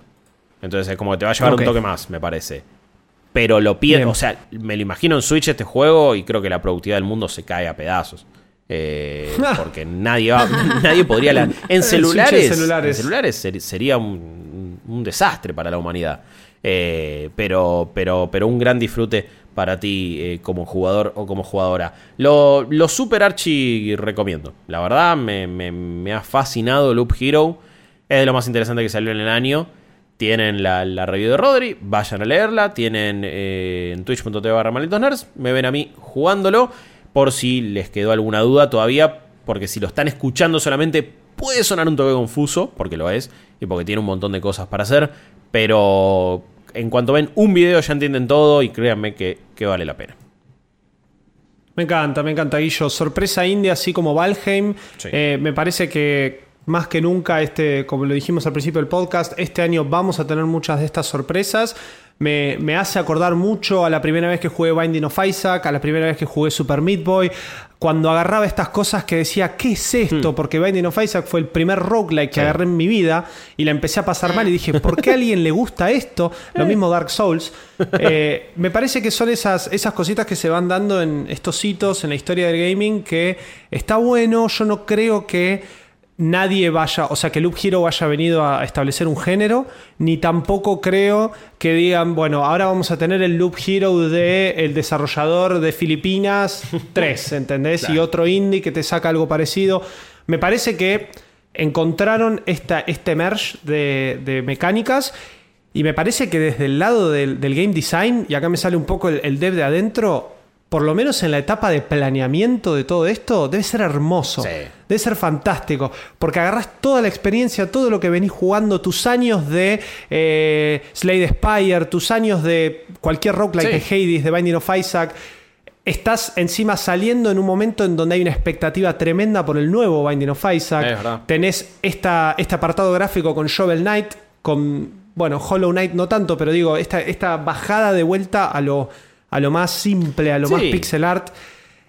Me, me interesa, me interesa que este sea el punto de partida, como jugador, digo. Claro. Eh, para, para ver qué más mezclan, ¿no? Mirá. Para ver si esto en- eventualmente es un juego de acción con, con estas mecánicas también. No, o- Es que no me sorprendería que este juego sea muy influyente. eh. No me- o sea, creo que es otra manera de mostrarte algo tipo roguelike. Eh, porque de nuevo, tiene cositas, pero no, no lo piensen tanto como, bueno, estoy jugando Rogue Legacy, estoy jugando Spelunky, estoy jugando ese tipo de roguelikes. Pero el hecho de es un loop y es un ciclo y hay cosas que son de, de- esta manera re- repetidas o el hecho de el jugador poder alterar también lo que sucede en el escenario y no solamente estar sometido a un algoritmo y una cosa medio aleatoria eh, y procedural. Medio que vos sos lo procedural en este caso, porque vos vas alterando eh, el, camino y eso es interesante, pero el concepto de estar pasando por un ciclo de que algunas cosas sean automáticas, como el combate, eh, me la veo, digo, al- alguien había hecho la analogía de, siento que estoy jugando al fútbol manager, pero medio fantasioso, porque hay algunas cosas que no dependen de mí, pero yo tengo que acomodar acá las piezas. Digo, ok, no te digo que alguien va a ser el fútbol hero, pero ponele que sí. Eh, y, hay otros géneros, no sé. Guarda, porque me parece que en unos años quizás vemos un montón de juegos inspirados. Porque esto ya está siendo un éxito a nivel crítica. No sé cómo le ha ido a nivel comercial. Pero sé que eh, mucha gente estaba súper curiosa. Eh, que ayer justamente lo, lo- lo jugué en vivo. La gente quedó súper manija. Y asumo que cuando escuche este podcast va a quedar más manija todavía. Eh, pero, pero todo el mundo quedó como fascinado. Así que oja- oj- ojalá le den una chance. Y 200p en Steam además. No, Escuchame. sí. Sí, 400 Sí, no, ni, ni se pregunta. Y si llega a salir en celulares, yo, lo- yo le voy a pegar una viciada. Yo sé que no hay que intentar decir vicio, pero. Esto es celular. Para mí, Pero- esto es el celular. es que yo lo, espero para celulares. Sí. Yo, que, que quizás lo saquen, porque Devolver tiene varios de sus juegos en celulares. O Yo sea asumo que, sí. espero que pase. Yo asumo que sí. No sé en qué está desarrollado, tiene toda la pinta de estar hecho en Game Maker. Más o y me menos, parece sí. que si eso, si eso es así, definitivamente va a estar porteado rápido y fácil en un montón de plataformas. Malditos Games. Eh, pero bueno, justamente hablando de eh, inventar géneros, hablando de mezclar géneros, hablando de innovar, yo me voy a la vereda completamente de enfrente. De un lado está Boca, del otro lado está River, de un lado está Racing, del otro lado está Independiente. Porque esto es así. Se van, no, no, nos vamos a las manos con eh, Bravely Default 2, Opa. Que es el nuevo JRPG de Square Enix, qué raro. eh, Hola, en donde en, en nada innovamos, pero eso no necesariamente es algo Pero todo lo hacemos bien. Exactamente. Eh, voy a ser muy conciso con mis palabras sobre Bra- Bravely Default 2 porque definitivamente si ya jugaron cualquier juego de este estilo, más allá de su apartado gráfico, como sabemos que esta, esta división de Square Enix tiene, con Octopath Traveler, con el Project Triangle ahora que se viene, Sí. con Bravely Default 1, con Bravely Second. Bravely Default 2 es lo que no, no- nunca te va a decir que no es, ni va a dejar de ser lo que quiere ser. ¿Y qué quiere ser? Quiere ser una reimaginación, una reinvención de los primeros Final Fantasy. Bravely Default Ok. 2 es un spin-off, un sucesor espiritual o ni siquiera un remake de... eh, en este caso, bueno, podrías decir Final Fantasy 2 si quisieses, tomando que Bravely Default es de Final Fantasy 1. Claro. Porque es eso, porque es un JRPG con cuatro protagonistas, con una historia fantástica, con un mundo de fantasía, con problemas típicos que rondan y giran alrededor de eh, guerras y eh, países que se tienen bronca, que siempre hay alguna cuestión maligna de fondo, de algún ente maligno que está controlando a alguien, que está agarrando como el poder del mundo y usándolo para sí. En este caso el poder del mundo no es un flujo de energía verde como en Final Fantasy VII, son cuatro cristales de fuego, de agua, de tierra y de viento, como los primeros Final Fantasy. Eh, entonces, acá es un poco. Empecé por, por quizá lo más negativo que tiene Bravely Default 2. Y que esto lo van a. Bueno, lo pueden leer la review en malditosnerds.com de, de Lucas Rivarola. Que la verdad que me encantó. Un beso para Lucas, quedó muy, muy bien. Eh, Pero justamente algunas de las cosas que, que dice Lucas, y yo coincido plenamente, y se, hay, hay como un consenso general eh, online, que es que no innova. Lamentablemente este juego no, eh, a nivel historia no innova, nos está contando una historia que tiene su profundidad, tiene personajes súper interesantes, pero no sale de ahí. Cualquier no villano, cualquier no héroe o cualquier guiño a querer contarte una historia un poco más compleja de, de lo que un Final Fantasy nos ofrece, no hay, falla. Que a diferencia de los primeros dos Bravely Defaults, tenemos, bueno, Bravely Default y Bravely Second, sí había una vuelta de tuerca interesante que tenía que ver con un poco con el tiempo, un poco con las dimensiones, que hizo que el primero fuese, por lo menos la, primera gran parte del primer juego fuese un éxito y la segunda gran parte del juego se caía a pedazos por el hecho de estar repitiendo eh, constantemente una especie de loop, hablando de loops ya que venimos, de eh, historia con pequeñas cositas que iban cambiando para después tener un- una resolución completa y final. Bravely Second es una secuela directa de esa historia, toma directamente los hechos que, que como terminan en el primero, también a modo de spin-off, como en esta cuestión medio rara de dimensiones, te quiere contar otra historia con los mismos personajes, con otra vuelta de tuerca, pero Bravely Default 2 no. Bravely Default 2 es otro mundo, otros personajes, otra historia. ¿Por qué tiene el 2? Porque a Bravely Second, como secuela per se, no le fue bien. La historia es que después del primer juego, que le fue muy bien el de... ¿Por qué va a Claro. siempre esos nombres, boludo? 362 Tremendo, tremendo. Barra 4.8 over Sarasa. Dale. Eso es Japón igual. O sea, a Japón le encanta. Si no, fíjate Capcom con sus Oh. Ultra Street Fighter 5, Dios mío. bla, bla, bla. Es, Mami. les encantan los Es nombres complicados, son fanáticos. Eh, pero, a ver, acá, acá hay una, una justificación igual de por qué esto se llama 2 y por qué Bravely Second es el 1.5, si se quiere. Resulta que el primer juego, que se llamaba Bravely Default eh, Forever Fairy o Fairy Fencer o alguna cosa así, sale para eh, 3DS exclusivo en Japón, como esta propuesta de spin-off de Final Fantasy. Así como, como lo vieron, con su sistema de trabajos, con su historia, digamos, de pueblo en pueblo, de cambiar el equipamiento, de farmear experiencia, de farmear un poquito de plata para tener siempre la mejor arma, para poder encargarme del próximo boss, que me va a requerir un toquecito de grindeo. Eso es, no cambia ni en el default, ni en el second, ni en el 2. Claro. En ese sentido estamos hablando de lo mismo en los tres juegos. Ahora, después del éxito de Bravely Default, cuando finalmente lo localizan acá en, América, que, eh, bueno, en Europa también, esta localización viene de la mano de eh, la- digamos, el éxito que tuvo y el release de una versión mucho más completa que salió en Japón después y que dijeron, bueno, vamos a traer a Estados Unidos esta, esta versión. Después sale Bravely Second y a Bravely Second le va mal. Bravely Second tenía una premisa súper interesante, pero era un refrito total del primer juego con otros shops y con otro look and feel más, más canchero, más gótico, pero no le fue bien. Entonces ahí el estudio dice, bueno, listo, no es por acá, esto perdimos plata, por ahora las inversiones no acompañan, vamos a avanzar con otros proyectos dentro de Square Enix. Hace un par de años sale una especie de reversión de Bravely Default para celulares en Japón y la rompe. Le va muy bien. Después, o a la par, sale Octopath Traveler. Octopath Traveler también la rompió. Mal, no es un juego para cualquiera, es un juego largo, es un juego lento, pero que tenía mecánicas muy parecidas a las de Bravely Default, que ahora voy a explicar rápidamente, y la verdad que el apartado gráfico acompañaba muchísimo y la forma de contar la historia con estos ocho héroes, elegí el que quieras y hacer lo que quieras, sumaba muchísimo. Entonces, en base a todo eso y obviamente a los mangos que habrán juntado y a las inversiones más eh, amenas que han tenido después de eso, porque dijeron, ah, pará, el género no estaba tan muerto.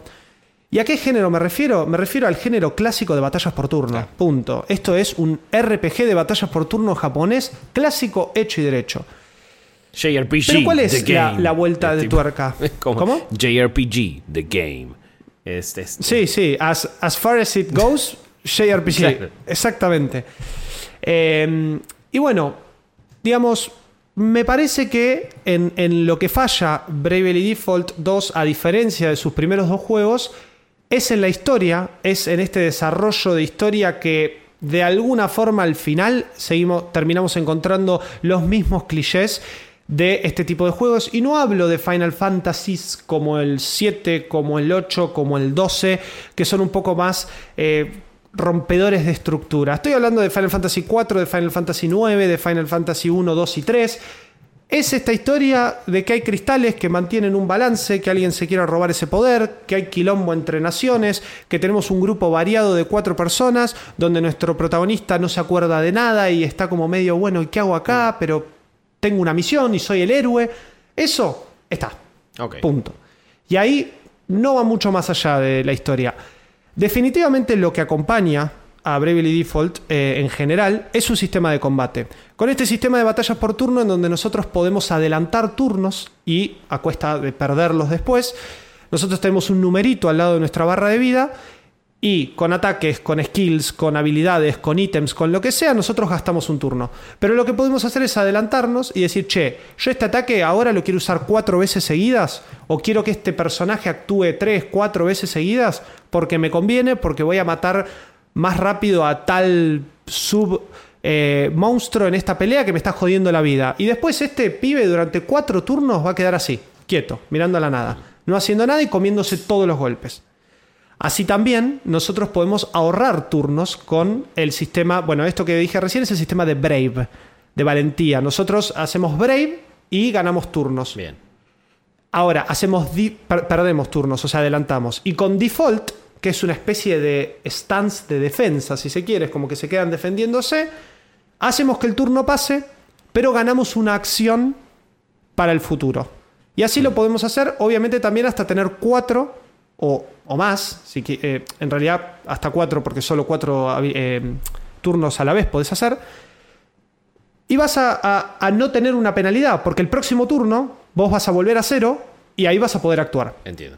Entonces, todo este sistema de adelantar, de, de guardarnos, de, de ahorrar turnos, se mezcla con un sistema simple de batallas por turno, pero que la estrategia, en base a debilidades de monstruos, en base a afinidades de monstruos, como por ejemplo que absorben cierto tipo de elemento o absorben cierto tipo de ataque con cierto tipo de arma, va a estar mezclado con el sistema de shops, que en este caso en el mundo de Bravely Default se llaman asterisks, que no sé si la traducción es asteriscos, espero que no.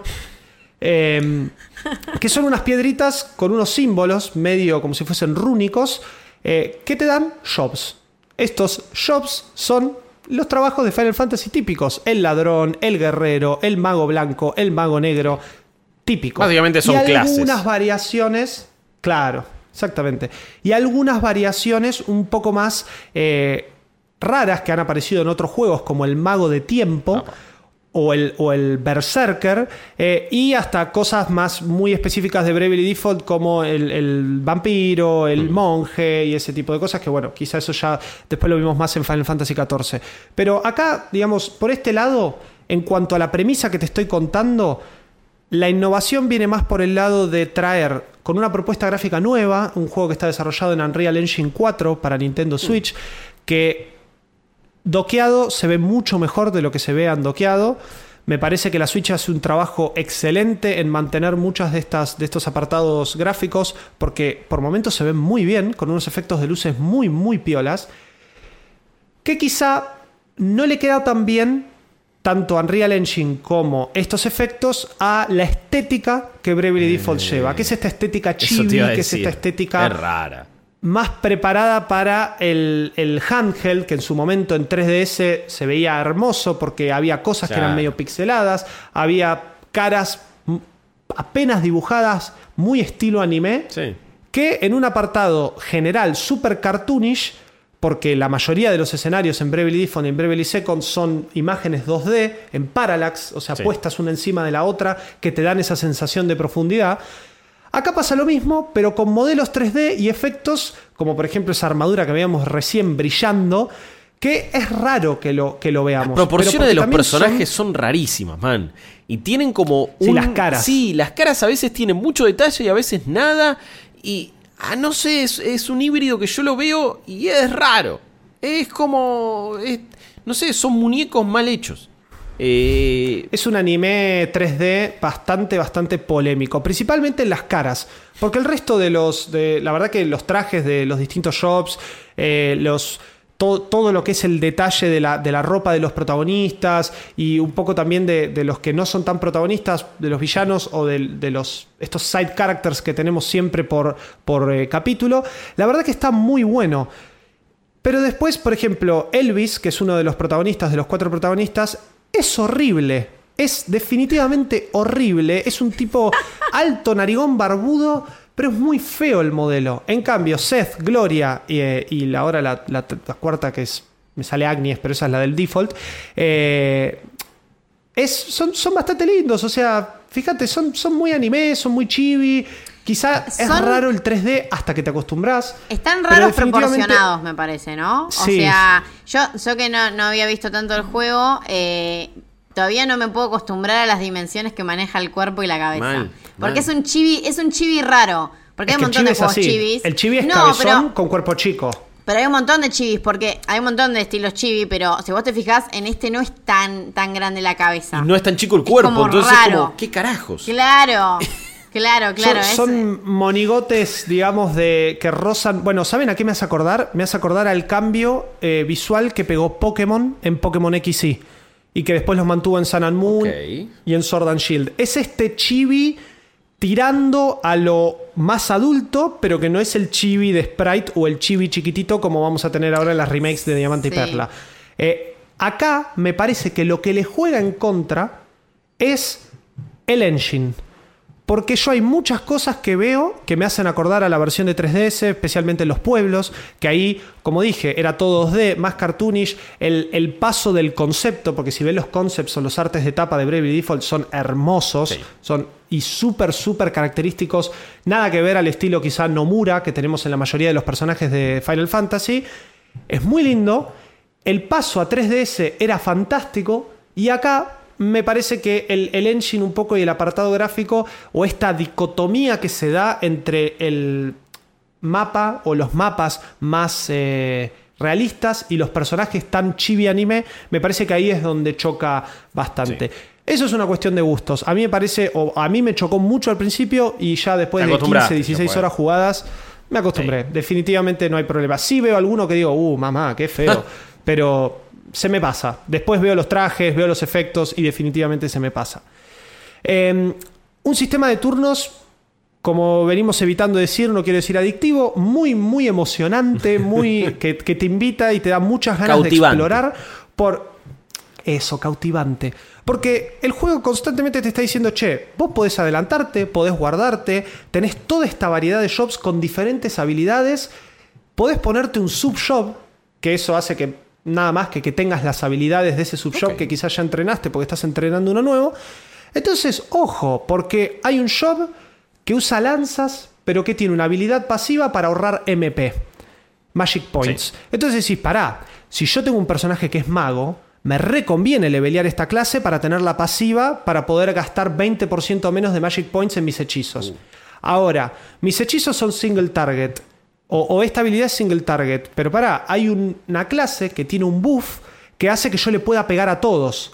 Entonces me conviene tener eso equipado o eso me lo tiro en un turno y después gasto un turno y me adelanto para poder pegarle a todos. Y así constantemente. Bueno, esa Ah, estrategia está viendo la está Matrix. eh, buenísima. más o menos. Como, Más o menos, posta.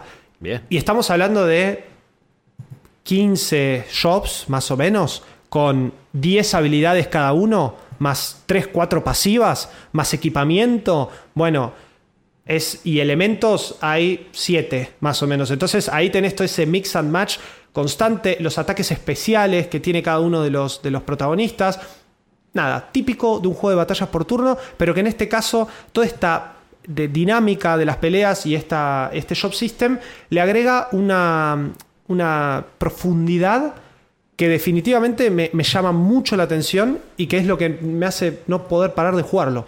Yo avanzo la historia. Yo sé que es cheesy, yo sé que es cliché por momentos. Por momentos se pone súper interesante y me pongo a leer todo. Por momentos digo, esto es otra vez la historia de Cecil, de Van, de Zidane, de cualquiera de los protagonistas de Final Fantasy. Entonces digo, ya la conozco. Pero después consigo un shop nuevo y digo, no, man, a ver qué habilidades tiene y a ver cómo lo puedo combinar con toda la party. Y es constantemente eso, bichos que cambian de color, medio repetitivos, de vuelta, como un juego de este género, típico, típico de este tipo de juegos.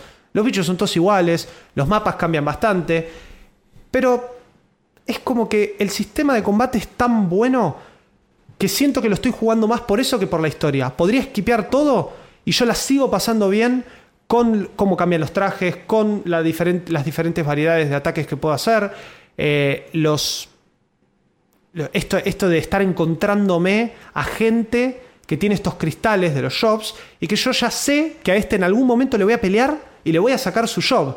Entonces ya en distintas peleas que el juego te va haciendo tener contra estos personajes, vos te vas adelantando y ya decís, ah, este es el ladrón, ah, este es el dragón, ah, este es el mago rojo. Así. Eh, yo creo que definitivamente el atractivo de Bravely Default 2 y en general en Bravely Default, quizá en los primeros dos un poco más por su historia, pero el atractivo y el appeal está en su sistema de batallas por turno. Si no te gustan los, los juegos de batallas por turno, rajá de acá.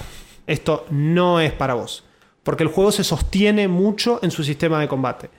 Si te gustan las batallas por turno y te gusta lo clásico, pero con retoquecitos tipo quality of life, que en realidad son muy particulares de este género, porque no hay otro juego que haga lo mismo que hace Bravely Default, eh, definitivamente es algo que, te va a súper interesar. Y me parece que uno cuando está tan acostumbrado a jugar este tipo de historias ya durante tantos años, eh, muchos de Square Enix, algunos de otras compañías, me parece que ya estamos más acostumbrados a, a los clichés y hasta encontramos interesante las mini vueltas de tuerca que se le dan a personajes que, o actitudes que ya conocemos. Gráficamente, como dije, es raro, pero funciona bien. Mi preferencia es jugarlo doqueado. Los controles son súper simples. Tiene controles para jugar con una mano. Eso quiere decir que estás tirado así con un solo Joy-Con y podés jugar tranquilamente. Te moves, interactúas todo. Eh, y me parece que después, sí, la historia se cae un poco a pedazos. en- en- por momentos se pone súper aburrida. Después levanta. Y quizá otro punto bastante, bastante en contra que tiene, que en realidad esto se lo da su fidelidad al género, es que los dungeons no tienen mapa. Y a medida que vos vas avanzando, hay dungeons cada vez más grandes, más laberínticos, y estás constantemente topándote con enemigos, buscando cofres o a veces yendo por lugares que no tendrías que ir yendo y quizás vos estás apurado, estás buscando el save point y decís, uh, la fruta madre, bueno, me tengo que ir, tengo que guardar y volverlo a hacer después. Claro. Lo cual me lleva a lo último que quería contar, que esto sí me parece un gran, gran cambio, eh, tanto en el sistema de combate por cómo interactuamos con los enemigos. Primero que los enemigos no son random battle encounters. Ok. Ya llegamos a un punto en el mundo de los JRPGs en donde la tecnología nos permite, así como en Pokémon, tener a los bichos en el mapa, queda más lindo, es menos frustrante y no me tengo que estar comprando repels para que los Pokémon no me rompan las pelotas. O sea, vamos a decirlo así. Muy bien, sí, muy sí, bien sí. y soy partidario, soy partido Juaco lista 603 para que los juegos de RPG no tengan más random battle encounters. Y les habla alguien que vive por los JRPGs. Pero definitivamente es un punto muy a favor. Y después que el sistema de turnos, tanto con su Brave, con su default, con sus trabajos, utiliza la famosa barra de Active Time Battle o ATB que vemos, por ejemplo, en Final Fantasy VII o a partir de Final Fantasy VII, Final Fantasy VI. Eh, y últimamente, por ejemplo, hasta lo vimos en Final Fantasy VII Remake, Sí. que a pesar de ser un juego de acción, tenías que cargar una barra para poder usar habilidades. Y esta barra se va a cargar más rápido o más lento acorde a nuestros stats. ¿De qué? De velocidad. Entonces acá ya es como si estuviésemos hablando de Pokémon, que el que más velocidad tiene, primero ataca. Y ahí están también ese tipo de estrategias. Entonces, el shop y el subshop que me voy a equipar es más rápido, es más lento, tiene más vida, tiene menos vida. Me conviene que tarde un siglo en tener su turno. Y sí, porque después pega una bocha. Me conviene que ataque tan rápido y porque pega poco, pero lo puedo hacer pegar varias veces y después los turnos que me comí los recupero rápido. Bueno, todo ese tipo de estrategias son constantes. Cada vez que conseguís un shop, la estrategia que creías que tenías te la desbalancea. Y eso me parece que es de lo recontra, super, ultra, mega eh, llamativo que tiene Bravely Default 2 y por eso es que yo lo recomiendo muchísimo. Más allá de que soy, y lo saben, un amante de las batallas por turno, eh, me parece que no a nivel historia, para nada, pero sí a nivel combate, Bravely Default 2 aprendió muchísimo. de los errores de sus juegos anteriores y de otros ejemplos en el mundo del JRPG como persona que eh, tienen esta cuestión más de llevemos las batallas por turno a algo más dinámico y llevemos este género a que ya no sea esperar Sí. un turno, el otro y cosas que jugábamos quizá en los 90. Bien. Pero bueno, eso es todo. Eso es todo lo que tengo Buena para lista de juegos. Casi, casi 20 horas adentro, así que definitivamente lo recomiendo. Y sí, hoy tuvimos un popurrí muy lindo, muy copado. Eh, me parece que estamos bastante eh, encaminados a un año que dijimos, puede llegar a estar con indies, puede llegar a estar con AAA, nos vamos a enterar, lo vamos a ver, se van a enterar acá, Obvio. porque vamos a estar todas las semanas trayéndole lo que estamos jugando. Abril va a ser creo que el más picado, por lo menos de la primera mitad del año. Vamos a tener un montón sí. de releases, unas ganas de estar hablando de Nier, Reincarnation. no, Reincarnation es el mobile. Eh, Replicant. Sí. Unas Replicant. ganas de hablar de Unas Nier Replicant ganas acá. de jugar Mal. eso. Mal. Y bueno, lo mismo con Resident Evil 8. Eh, la verdad que se viene, y lo mismo con Monster Hunter. Se viene un mes picado. Pero acá, hasta acá llegó el programa de hoy. Nos vamos a ver la semana que viene. Gente, se van con un terror, con un indie y con un RPG, como no podía faltar, en un nuevo Malditos Games. Guillo, Luna, ¡mua! muchísimas gracias por estar conmigo hoy aquí. Y nos vemos la semana que viene. ¿Les parece? Obvio. Chau, Adiós. chau. Esto fue Malditos Games, el podcast fichinero de Malditos Nerds.